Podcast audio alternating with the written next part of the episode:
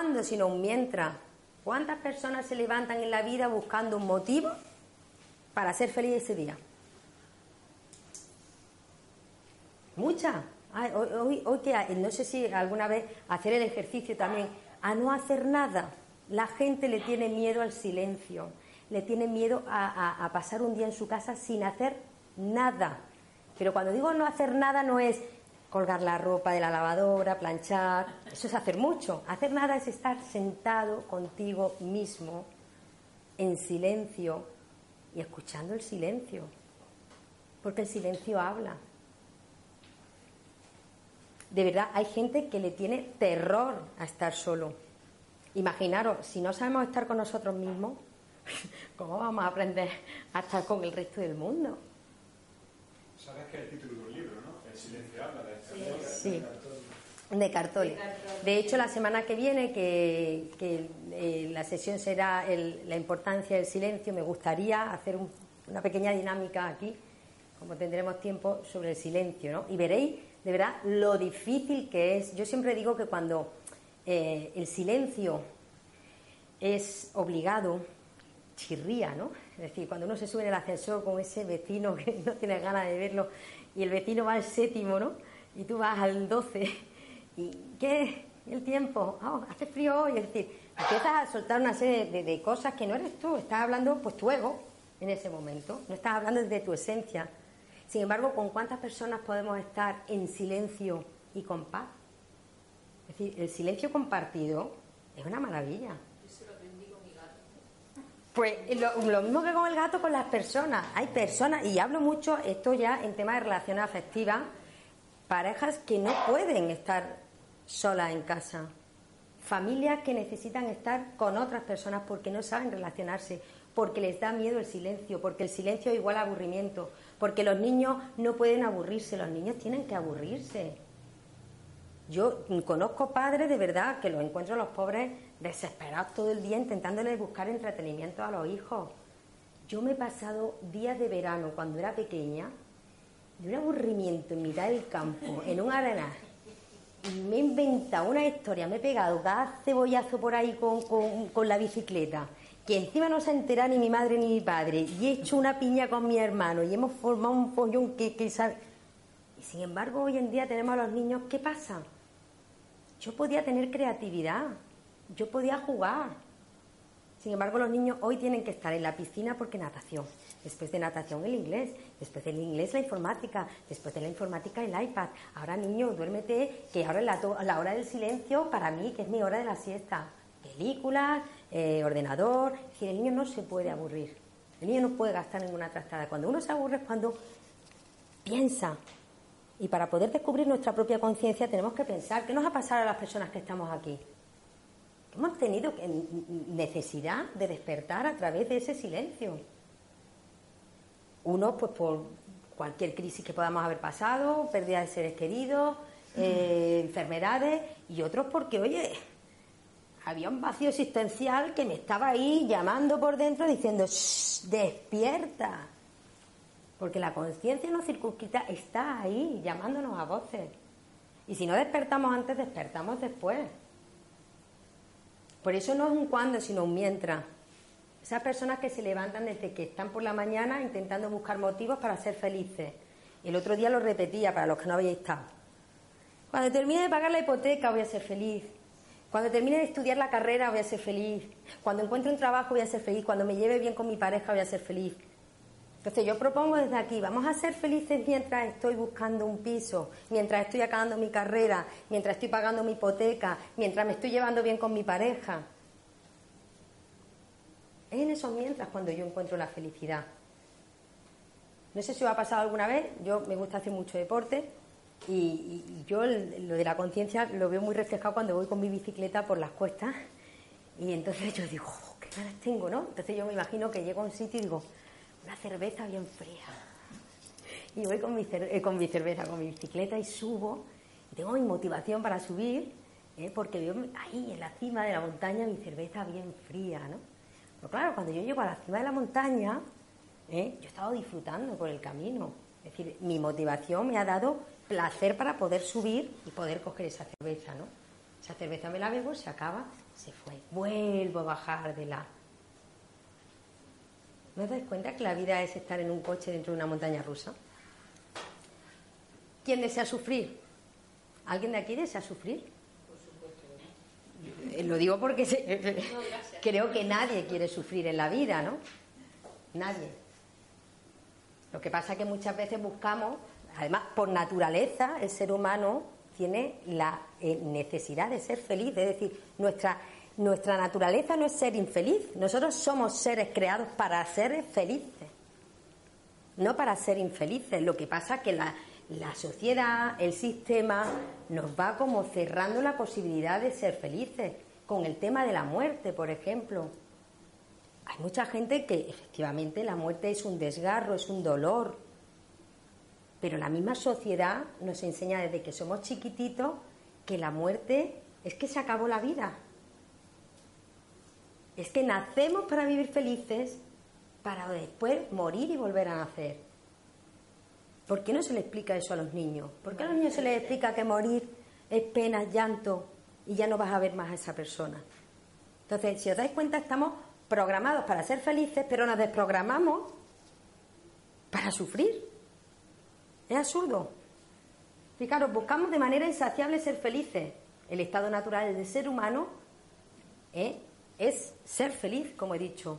Y de eso requiere un trabajo interior. Vuelvo a insistir, las personas que tienen paz interior no es que han sido tocados por un dedo mágico o divino. La persona que es o que tiene paz interior se lo ha currado, se lo ha trabajado, ha tenido un camino, un trabajo de introspección y un trabajo de aceptar como hemos dicho antes, no de vivir bajo los quiero, sino de vivir bajo los acepto. Cuando sabéis lo que es la aceptología,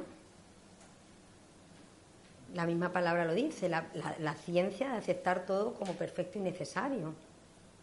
Todo lo que ocurre es perfecto y necesario. Cuando yo soy capaz de descubrir la conciencia no circunscrita, es decir, ilimitada, que está fuera de mí, y que esa conciencia es capaz de cuidar de mí, yo ya no tengo ningún problema. Si es que a mí no me puede pasar nada malo. Lo que pasa es que Nieve habla de, de, lo de conseguir la paz interior como un trabajo de los tripas, ¿eh? Tal eh, como lo estás poniendo. Sí.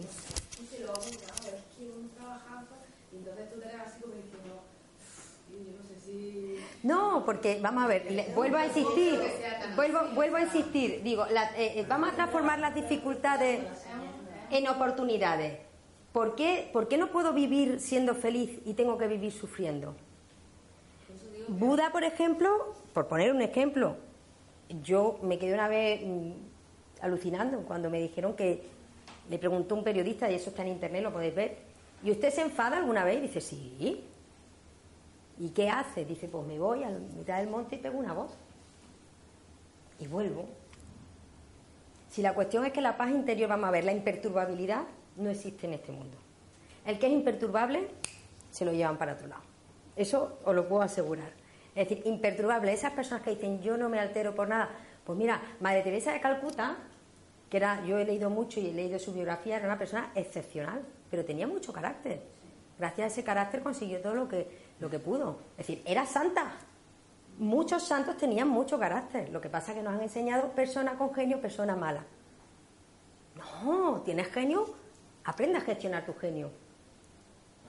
Además, no es lo mismo gritar desde aquí que gritar. Claro, efectivamente. Entonces, la paz interior, claro que es que conseguir la paz interior es un trabajo que yo creo que requiere de. Vamos a ver, la vida desde el día, desde la primera hora en que nos levantamos, nos está confrontando. Nos confronta, fíjate, el primero que nos confronta es el despertador que me está molestando cuando suena a las 7 de la mañana. ¿Entiendes? Entonces, yo, yo por lo menos soy de las de un minuto más. Y entonces, el minuto es el que me confronta por segunda vez porque digo, ya ha pasado un minuto. Y entonces, el agua que no sale caliente, segunda confrontación del día la autovía que está a, tope, el jefe mío que está hoy insoportable, mi hijo que ha vomitado en el coche. Es decir, estamos viviendo constantemente, no sé si os dais cuenta, confrontados. Pero es que no nos estamos dando cuenta que esa confrontación es la que nos está haciendo o nos está dando la posibilidad de crecer. Es decir, mm, mm, vamos a ver, que ser felices no significa ver todo de color de rosa y dar la espalda al sufrimiento. Es decir, ya suena el despertador, pero es saber que me tengo que levantar y saber oye, qué bien que ha empezado un nuevo día. Y eso, vamos, por lo menos a mí personalmente, me requiere de un esfuerzo y de un trabajo, ¿no? Antes lo hemos dicho. Mira, la interpretación que tú tengas de la vida. Si yo cada vez que interpreto que el lunes a las 7 de la mañana suena mi despertador, ¿cuántas veces no hemos oído los domingos por la tarde son asquerosos? Sí, existe el síndrome del domingo por la tarde. Claro. ¿Por qué? Porque nos han invitado, ¿eh? con nuestras creencias limitantes, a pensar que el domingo. Vamos a ver, si vamos, a, vamos a- arrancar desde el punto de que no existe el tiempo. ¿Qué me pega el domingo por la tarde que el viernes? Yo se lo digo mucho en la universidad, creo que lo puse el ejemplo. No podemos ser felices los viernes y los domingos venirnos para abajo. ¿Por qué? Porque entonces estamos viviendo en una montaña rusa que sube y baja toda la semana, así hasta el día en que te jubiles. Y cuando el día que te jubiles empezará otra vez a subir a bajar porque encontrarás problemas existenciales. Y yo he dedicado toda mi vida a esto, para esto he entregado toda mi vida. Entonces, la paz interior, efectivamente, es que cuesta. Pero Nieva, quizás sea, como en esa línea de tiempo que tú has dibujado, ¿no? Es que la mayor parte de nuestra vida transcurre en algo que no nos gusta. Entonces, cuando llega el, día- el domingo por la tarde, dices, otra vez la semana. Y empieza, ¿pero por qué? Porque a lo mejor realmente lo que haces durante la semana no te gusta. Entonces, Pues entonces, vamos a ver, número uno, pauta número uno, reinventate. Es decir, nunca hagas algo que no quieras. Tú tienes, vamos a ver, tú, tú, tú tienes que buscar, no hemos venido para ser seres mediocres, hemos venido para ser seres grandes. Y esa grandeza está dentro de nosotros. Y esa grandeza, ese, ese, ese- vamos a ver, esa es la matrícula de honor. Ese, cuando, vamos a ver, ¿qué me diferencia a mí de una persona que ya tiene muy claro lo que, o que tiene una paz interior eh, mucho más duradera que a lo mejor la mía, que está empezando a durar a ratito? Pues un trabajo de haber dicho, pues descarto esto, descarto lo otro, tiro por aquí, tomar decisiones. Si mucha gente yo las veo llorar que le han dejado la pareja. Bueno, chica, pues date tu tiempo, llórale, tu duelo, pero no te hundas. A lo mejor es la oportunidad que te está dando el universo de reinventarte. Y se empeña que no, que no, que no, y porque me ha hecho esto después de tantos años juntos y después... No te hundas. Tienes que pasar por ahí. Ahora, la, prueba, eh, volvemos a la primera sesión que tuvimos, estamos en una escuela de alma. Y aquí hemos venido a aprender. Y aprender para ser felices. Entonces, eh, sí, me, me permite sí, sí, sí. que me, me parece que con esa comprensión de la que hablas ya la ley del gusto se traslada a la ley del amor. Vamos descubriendo unas leyes en el, en el universo donde no prevalece el gusto sino el amor. Y donde ya no me- no quiero eso no significa que no haya un, un enriquecimiento que, el eros, un amor a sí mismo, etcétera, sino que el fin ya no es lo que me gusta, sino que es participar en esta transformación de, de- de amor. Y entonces surge la aceptación. Y ya no es resignación, porque tiene comprensión. Claro, si yo acepto, me has enseñado a aceptar. Niña, esto es lo que hay sí o sí. Y tú te callabas y aceptabas. Pero si tú aceptas con comprensión, ya no hay resignación. Ya no hay resignación. Es lo que hablábamos el otro día del destino. Nuestra intención, ¿qué es lo que hace? Culturalmente nos enseñan a esquivar el destino. ¿Por qué? Porque el destino es lo que me confronta. Todo lo que me crea una dificultad es lo que mi ego le está molestando. Por eso yo, en estas sesiones, en estos cursos, desde la Fundación, invitamos a ir haciendo un camino en el que no vivamos desde el ego, sino vivamos desde nuestra esencia. Y nuestra esencia que me dice que yo tengo una grandeza y que esa grandeza, eh, eh, esa es la prueba de, la matrícula de, toda esta información, es descubrir que yo tengo grandeza dentro de mí. Y como ha dicho ella, muchas veces encontramos mm, cosas que nos molestan y hasta que no somos capaces de comprender que eso que me molesta es lo que a mí me da la oportunidad de, de crecer, de- No sé, el otro día lo hablábamos, pensar solamente en las cosas difíciles que habéis pasado años atrás. ¿Habéis sacado algo bueno de ellas? Siempre se saca algo bueno. Ahora, cuando estás ahí, dices, pero hay gente, mira, hay una historia muy bonita que decían que había un perro que estaba ahí sentado con un clavito eh, eh, pegado en su pompi Y pasaban los perrillos de al lado, sus amigos, y él decía, ay, ay, ay, cómo me duele, cómo me duele. Y los perrillos, pues, Pepe, pues levántate. Ay, ay, ay, ay, ay, ay, es que me duele mucho. Pues Pepe, levántate ya y quítate el clavo. Y dice, sí, pero es que no me duele tanto como para levantarme. Entonces, eh, así vivimos. No, no, nos quedamos etiquetados. ¿Y por qué? Porque, porque lo hablábamos el otro día, nos cuesta salir de nuestra zona de confort, nos da miedo salir de nuestra zona de confort. Y mientras no salgamos de la circunferencia, mientras no nos equivoquemos, mientras no metamos la pata, mientras no me confronten, es decir, fijaros, cuando una persona te confronta, yo hace ya tiempo que hago este ejercicio de limpieza mental. Doy la gracia. No se lo digo, el otro día lo hablábamos porque sería ironía. Pero por dentro le mando buena energía. Digo, gracias por existir. Porque tú existes, yo estoy cambiando. Porque tú me estás confrontando, me estás haciendo un regalo a mí, que es quitarme mi coraza ¿eh? y ponerme delante mía, mía, no tuya, mía, de mi propia vulnerabilidad y decir, si es que no soy nada, si es que lo que tengo es que me está este hombre mm, chinchando y mi ego se está viendo herido. Y hay que ponerse muchas veces frente al, al conflicto, al problema y no verlo como tal. Ahora, es verdad que es difícil, esta, esta información mm, son muchos, mm, no es un cambio de la noche a la mañana, no es un curso que vaya a la universidad y, y, y cambie y diga, ya ha cambiado, no es un año ni dos años, son vidas, es que mm, no sé cómo explicarlo, ¿no? Es que hay muchas personas que piensan que porque se lean tres libros y vayan a cuatro cursos, ya su vida va a cambiar. Si es que es, es como el, que es alcohólico, yo quiero cambiar, yo quiero dejar de beber, yo quiero crecer, yo quiero vivir desde mi esencia, yo no quiero vivir desde mi ego, ¿no? Sí, yo quería comentar, Nieves, con respecto a esto de, los momentos de en un sitio, cosas prácticas, para, bueno, ya que estamos, cosas prácticas pues allí en vez de chillar o dar voces, como se, Mahoma o, irse a la montaña por si el vecino te puede denunciar o lo que sea, pues lo que se hacía, pues das cojines en el suelo, porque en momentos de enfado, pues das cojines, pues te das cojines un rato y ya te relajas y bueno, es una, herramienta útil también. En el caminillo, yo, siempre soy de buscar recetitas para que en ese caminillo de, esto que estamos hablando, ¿no? Y ahí pues das cojines lo que se hacía, no se llama dar cojines en el suelo y a chillar si se podía. No, pues, cojines solo. Claro, es, que es difícil, ¿no? Cuando, cuando no estás preparado, cuando estamos todavía en niveles dormidos, cuando estamos dormidos, de verdad es un problema una persona en una, en una autovía que me está. Un coche lento delante mía es molesto. Pero el, el, el tema es lo que hemos dicho, cuando estás aquí ya, ya eres capaz de ver que estás soñando, eres capaz de ver que ese coche te está molestando y que tú tienes que hacer el trabajo interior de decir, bueno, pues es el momento de escuchar este CD, o es el momento de hablar con mi hijo, que llevo dos semanas enfadado con él, o, es el momento de esa lección de inglés y esto va para largo.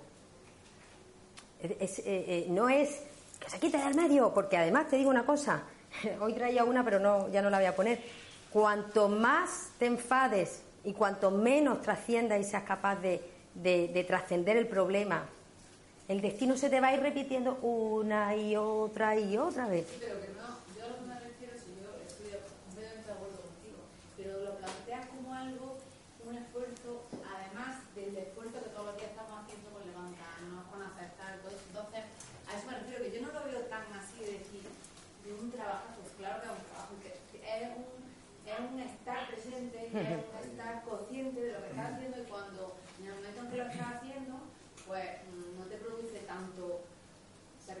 No, una vez que una vez que ya has entrado en ese estado. Sacrificio, o sea, realmente te das cuenta, por ejemplo, cuando, empiezas a meditar o cuando empiezas y dices, pues realmente, es verdad que al principio a lo mejor te puedes sentir un poco en plan de, uy, parece que estoy aquí un poco haciendo el punto, ¿no? Que porque parece que no, a mí no me viene nada o parece que no, pero realmente no es que sea un esfuerzo. A mí por lo menos no me parece, no me parece la palabra un esfuerzo o un trabajo, sino bueno, yo, yo le llamo un trabajo interior en el sentido de que tú tienes que, que, que ser consciente de lo que eres y por lo menos... Te, te está aportando, la, esa te la está aportando tan inmediatamente sí. que a mí no me un esfuerzo. Pero, pero... un esfuerzo es como tú dices, montarme la bicicleta y subir una cuesta. Entonces ahí estoy haciendo un esfuerzo, pero algo que ya me está produciendo una satisfacción inmediata, como es el hecho de decirle a una persona cuando o, o, o, o hacerte presente cuando eh, en una autovía, si tú estás cabreado, eh, seas capaz de decir, bueno, ya, ¿no? Eso ya te está produciendo una satisfacción Pero a ti que estás está más desarrollada conciencialmente que muchos de los que estaban el otro día en el héroe Merlín en la Es que cola. que ahí. Es que hay que llegar hasta ahí. Cuando ya has llegado ahí, ya estás chupado. Ahora hasta que Claro, llegas porque ahí. Una persona que está en esa situación de conciencia, yo pienso que no es que sea un, es que realmente ese trabajo aún, realmente el, el- el que lo hagas, el que tú le digas, no chico, tienes que respirar, que pega un poco y Claro. Lo peor que le puedes hacer a una persona para despertarla es despertarla. Es decir, eh, yo siempre, el- es que eh, tú viniste a la sesión anterior, pero la- hace dos sesiones dijimos que el trabajo de, de- de nuestro crecimiento y desarrollo personal es un trabajo único, personal e intransferible.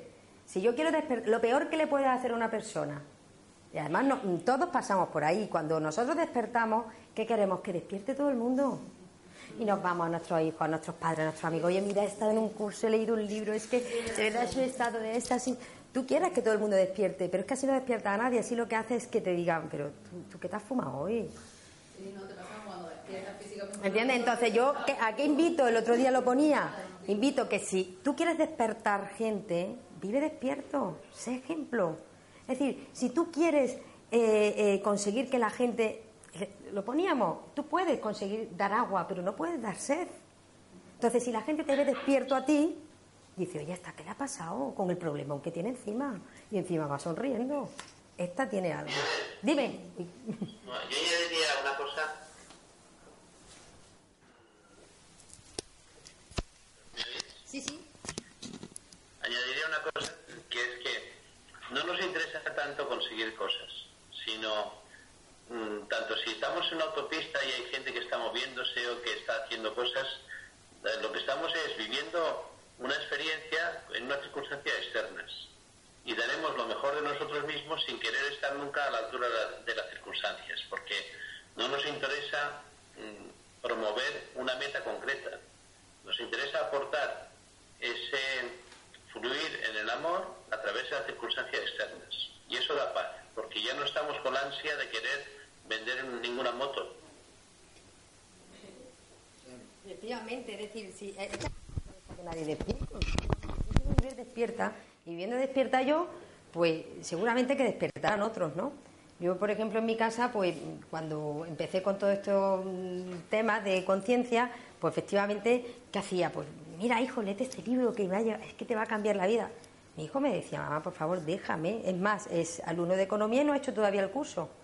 Pues fíjate, después de tres ediciones, ayer precisamente me dijo, mamá, este año no me pierdo el curso de conciencia de la facultad. En si yo desde la primera edición estoy niño, te tienes que apuntar al curso, te tienes que apuntar al curso, te tienes que apuntar al curso, pues el niño no se apunta y si va, pues va obligado. Ahora, ha tenido que pasar tres ediciones para que el niño diga, oye, algo pasa, me han contado mis compañeros, yo veo a mi madre, mi madre está feliz, mi madre está contenta. Si es que esa es la mejor manera para poder despertar a las personas. Ahora, empeñarte. Yo siempre digo que el crecimiento y el desarrollo personal es un es una interacción, es, una, es un trabajo de introspección, pero a la vez de interacción. Yo, ne- yo necesito de ti, yo necesito que tú me confrontes, yo necesito encontrarme en eh, situaciones difíciles, porque imaginaros, es como si intentáramos ver el arco iris sin que hubiera llovido antes. Entonces necesitamos que llueva antes para que pueda salir el arco iris. El sufrimiento ¿eh? no es malo. El sufrimiento hace daño, nos duele, duele, es que nadie quiere sufrir. Y, bueno, ya no queremos ver a lo- sufrir a los seres queridos. Porque cuántas veces los que somos padres decimos, todo lo que estén pasando a mis hijos, que lo pase yo. Pero es que ese, ese es el camino, ¿no? Voy a, a seguir un... Espérate, no puedo. Por tanto, eso, eh, precisamente lo que tú decías, vive la vida. Lo mejor que nos puede vivir- pasar es vivir despierto.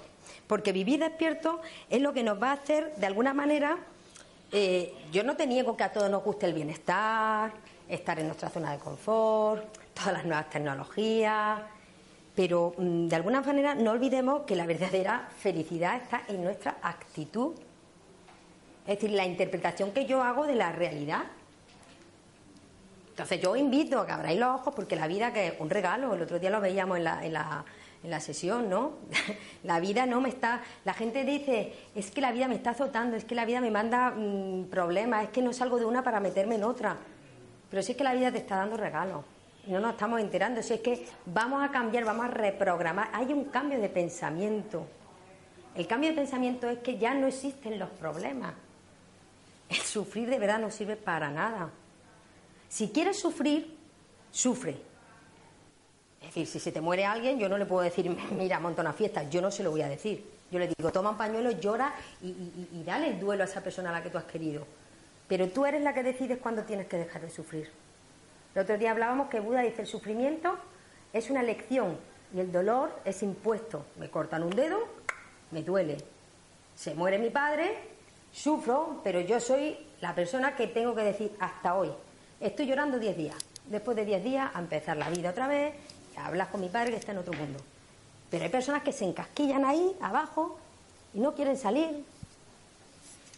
Entonces, para ello, agradece. Esa es la herramienta más potente para conseguir la felicidad. Agradece todo. Mira, yo esta mañana, curiosamente, te digo que desayuno a alguna persona. Y, fijaros, me ha pasado una cosa que, la cuento por, por, compartirla porque me gustó, ¿no? He terminado de desayunar, habíamos pedido un café, unas tostadas en una cafetería y he pedido un vaso de agua porque tenía mucha sed. He notado la sensación de mucha sed. Y ha sido cuestión de un segundo.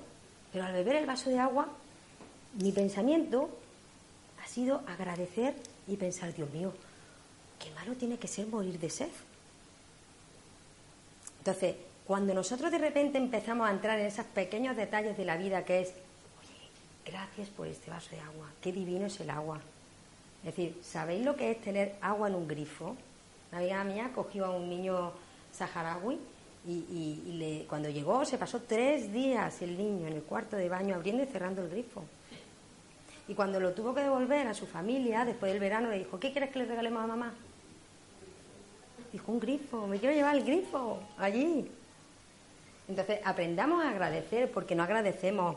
Siempre nos estamos quejando, que lento va el internet, que no llega el autobús, que está lloviendo.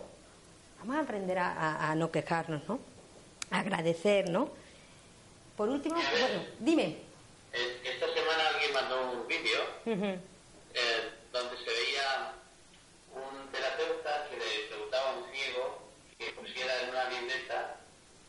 cosas positivas del día. Y cuando el ciego le puso algunas, llenó dos libretas, el chaval, y, y la que hacía la terapia se puso a llorar de emoción, porque pensaba, claro que el cerebro se, se configura, ¿no? Se configura un la, la parte del cerebro que está dedicada a la vista eh, desarrolla otros sentidos, pero todos desarrollamos eh, muchísimas menos posibilidades de las que tenemos en el cerebro. Total, que el olor de, la mañana, del agua, el, sonido de un pájaro, empezaba a describir una maravilla de cosas que tenemos cada día y que estamos como dormidos porque no apreciamos eh, esa, la sublimidad de, del ordinario, ¿no? Es como, no sé si a vosotros ha pasado, cuando rompéis un brazo o tenéis una heridilla en la mano es cuando decís, uff, qué, rollo, ¿no? ¿Qué, cuántas faltas me hace el brazo? Es decir, es, saber eh, apreciar, pues como ha dicho Yusia, ¿no? Apreciar, eh, y lo dice el nivel de conciencia, eh, cuando conectamos con esa conciencia divina, ya no soy yo, sino yo soy parte de un todo, soy la expansión de algo que se expande por ejemplo, a mí me han hecho ejercicios de atarme la mano, sacar los pesos, simplemente para cuántas veces quiero usar un brazo. Porque, por ejemplo, yo soy diestra, ¿no? Y claro, pues te hago con la izquierda. Claro. No agradeces a tu derecha. Sí, so, somos, eh, eh, eh, aprendemos de esa manera, ¿no? Y mirad, aquí Wolfgang Goethe, no sé si lo conocéis, que es un dramaturgo, poeta muy famoso de la época del romanticismo, decía, trata a un ser humano como él y seguirá siendo lo que es. Trata a un ser humano como puede llegar a ser y se convertirá en lo que puede llegar a ser se ha ido ahora al cuarto de baño. Es precisamente eso. Eh, despertar a las personas es vivir despierto. Si las personas, si yo trato a las personas como pueden llegar a ser esas personas, desarrollan El otro día contaban un ejemplo claro. En una clase meten a un profesor y dice, mira, esos cinco niños de ahí del final, esos niños son hiper, eh, superdotados. Entonces el profesor a lo largo del año pues estuvo muy pendiente de ellos, superdotados estos niños, es decir, sabía que iba a conseguir y que iba a sacar lo mejor de esos niños. Cuando terminó el curso, esos niños efectivamente sacaron unas notas buenísimas, pero le dijeron, mira, estos niños no tenían ningún grado de superdotado. Sin embargo, se había proyectado sus ganas de que esos niños, ese efecto Pigmalión, que todos lo conocemos y que lo estamos proyectando a todas las personas que tenemos alrededor, ¿no? Una persona feliz no tiene enemigos. Es verdad que, todos, todos tenemos enemigos. Hay personas que no, que no les caemos bien. que, oye, que se dedican además a hacernos la puñetilla y a, hundirnos. Y yo siempre digo, ante el ataque de una persona que, que no le cae bien, que intenta hundirte, sé feliz y lo has derrotado. Es decir, cuando una persona no te soporta, pero esa persona te ve feliz, te ve despierto, te ve consciente, te ve que efectivamente bailas con la vida, batalla ganada. ¿Por qué pongo a estos dos personajes? Para mí pienso que, que Nicolás Tesla, al que le tengo un cariño tremendo, y que fue para mí una de las personas que cambió el mundo con su energía eléctrica sin cable. Es verdad que han sido dos personas significativas a lo largo de la historia, pero hubo una diferencia entre los dos, su nivel de conciencia. ¿Por qué? Mirad, Nicolás Tesla eh, es inventor de cientos de inventos que por las circunstancias que sea no las conozco, Edison eh, se, las, se las apropió. Y no digo que Edison sea malo, aquí no hay ni malo ni bueno, hay niveles de conciencia, hay mm, la capacidad de, ser y de actuar con un nivel de conciencia diferente. Esta persona efectivamente podía haber hecho mucho, podía haberse defendido, podía haber dicho es que tal, es que cual. Sería un señor con un nivel alto de conciencia que cayó, efectivamente. Él le tenía muchísima envidia a Tesla, porque me he leído la bibliografía, y su manera de, mm, caer o esa, esa envidia que le tenía la reportó precisamente con rabia y haciéndose dueño de muchos de sus inventos. Pero ¿sabéis lo que le dijo Nicolás Tesla una vez a Edison? El presente es tuyo y el futuro es mío. No dejo más. Entonces, no presentó ninguna resistencia, no presentó ninguna eh, confrontación. Era una persona que, bueno, pues ya no tenía por qué vivir o no era correspondiente a esa, a esa situación, ¿no?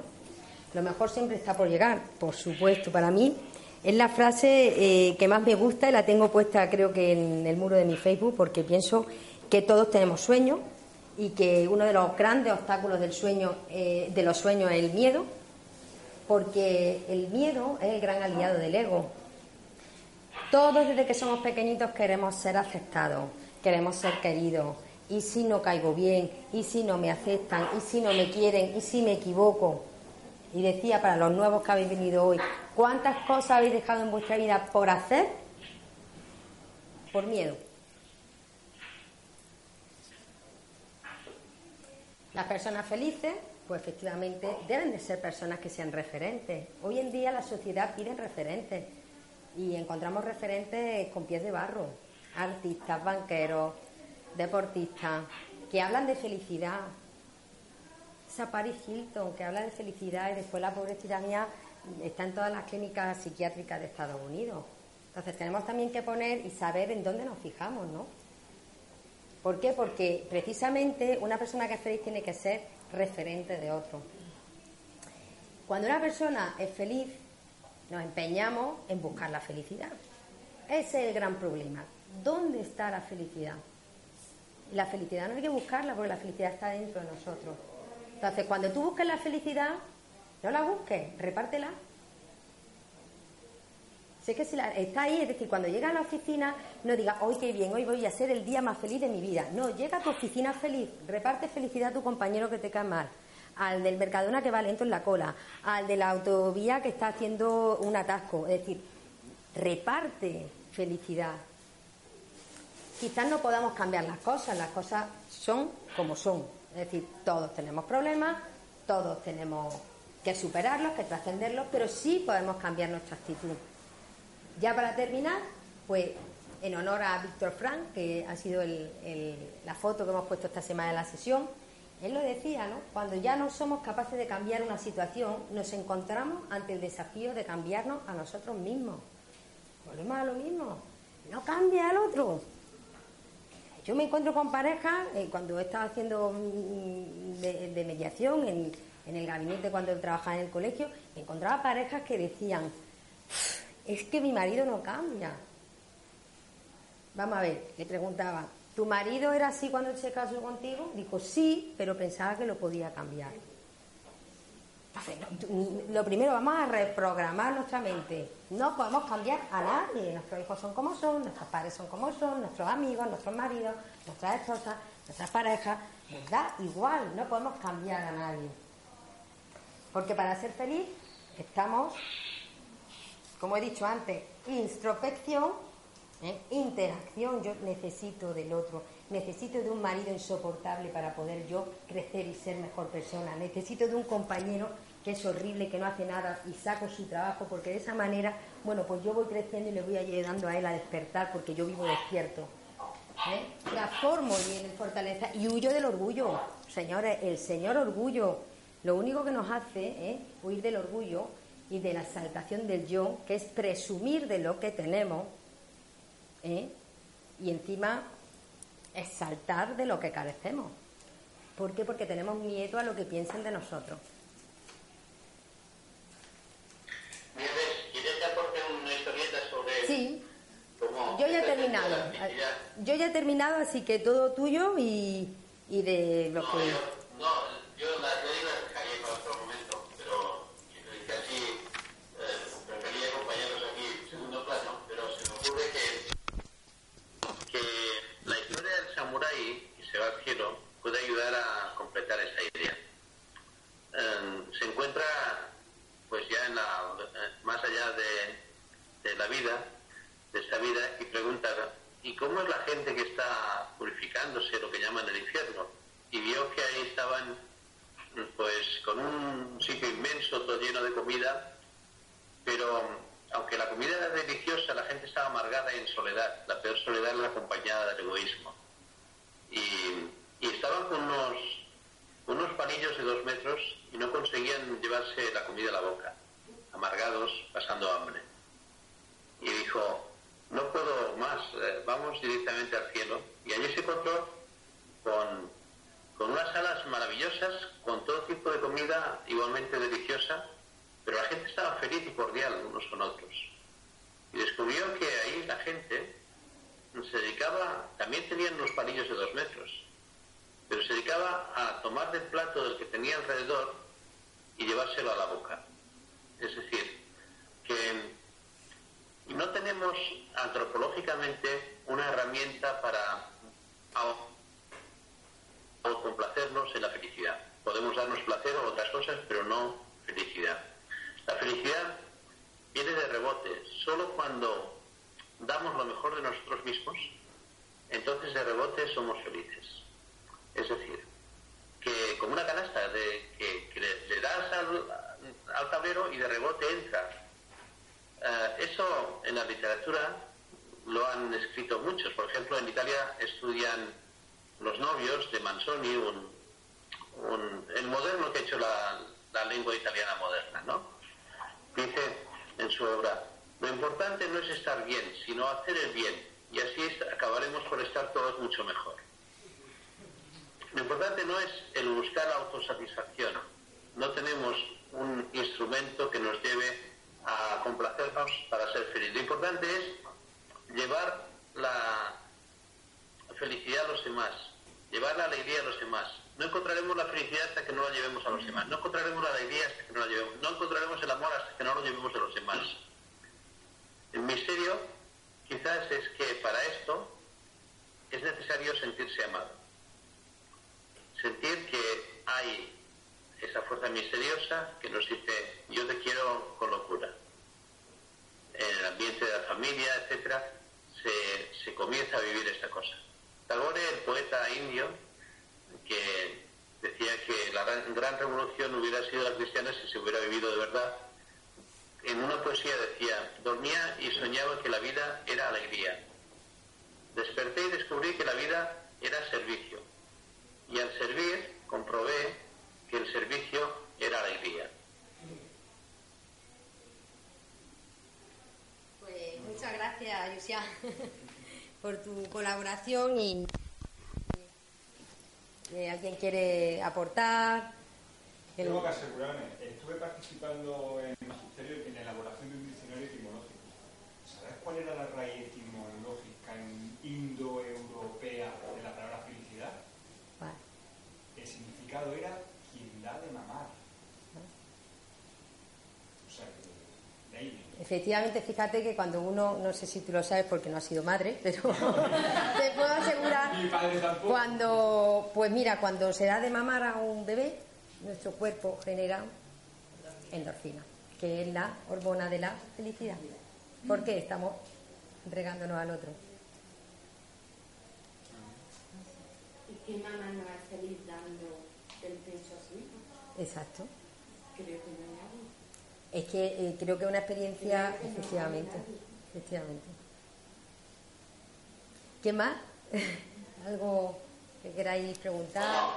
Ah, Nieves, sobre el dar de mamar se me ocurre, no sé si lo has contado, que precisamente la hormona que llaman de la felicidad, la oxitocina, se genera en la mujer cuando da de mamar. Es una, es una sustancia que no permanece en el cuerpo más de 15 minutos, pero se genera cuando uno se da y está como una sensación de, de También eh, los médicos dicen que cuando el padre se acerca a ese círculo de amor de la madre con el niño, también genera oxitocina y se encuentra Endorfina y dopamina. Sí, sí, Tú fíjate que desde la raíz etimológica ya están haciendo alusión a quien da. claro. Si es que el otro día lo decíamos que eh, un- el propósito de la vida, como empezamos esta- este curso hace ya cuatro semanas, ¿cuál era? El ser feliz conmigo mismo sin necesitar de nada de fuera y a la vez ser feliz haciendo felices a los demás. Es que si no, de verdad, eh, eh, el individualismo es tan reduccionista que al final lo que nos, nos quedamos es solo. Entonces, si os dais cuenta, todos nuestros sentidos están para dar. La vista, el olfato, el, el- el hablar, el oído. Es todo conectado con, con lo de fuera. Además yo, yo diría que también ese trabajo que tú decías antes, yo lo interpreto como esa criba permanente que tienes que tener en la vida, sobre todo la gente que sois más jóvenes, porque nos venden permanentemente la sociedad de consumo y todo que la felicidad está donde no está. Entonces, cuando te ves inmerso en una serie de, de compromisos que has adquirido materiales y de repente te das cuenta de que eres prisionero de tu vida, porque para poder atender todos esos compromisos te ves obligado a hacer un trabajo que no te gusta, te ves obligado a vivir en un sitio que no quieres, te ves y todo porque te dijeron que allí estaba la felicidad. Entonces, resulta que no estaba ahí. Entonces, Por eso yo he empezado con el ahí. ejemplo, el ejemplo de que podía sonar un poco descolgado, el ejemplo que he empezado con lo de ¿qué queremos ser? ¿Médicos? ¿Qué queremos conseguir? ¿Una licenciatura? ¿Qué queremos conseguir? ¿Un trabajo de médico en un hospital, un sueldo, un coche, una casa? un- Porque nos ha prometido que si yo paso por aquí, la felicidad está aquí. Y nadie me ha dicho que la felicidad ya estaba ahí. Entonces, por eso es buscar dentro de uno, ¿no? El maestro interior que cada uno tiene dentro. Pues nada. Sí, estamos mal. Es que yo más que mal educados, que no me gusta, me gusta decir más la palabra reprogramación mental. que es una, no sé, tenemos que empezar a, a quitar eh, esa... Sí, Sobre esto de programación se me ocurre un ejercicio para proponer esta semana, sí, que es, igual como dice el famoso místico, pon amor donde no hay amor y sacarás amor, pues a- aplicarlo a todo. ujú, Pon felicidad donde no la ves sacarás felicidad. Pon alegría donde no la ves sacarás alegría. Pon belleza donde lleva belleza donde no hay sacarás belleza. Es decir, un ejercicio de, aunque necesitamos llenarnos nosotros, de aplicar esta ley fundamental del universo, ¿no? pues nada, pues Concretamente con la felicidad. Ponerla donde no hay para, para llenarnos ella. muy bien. Pues muchas gracias. Ya nos despedimos de ti porque ya hemos cumplido el tiempo y, nos van a echar de esta casa.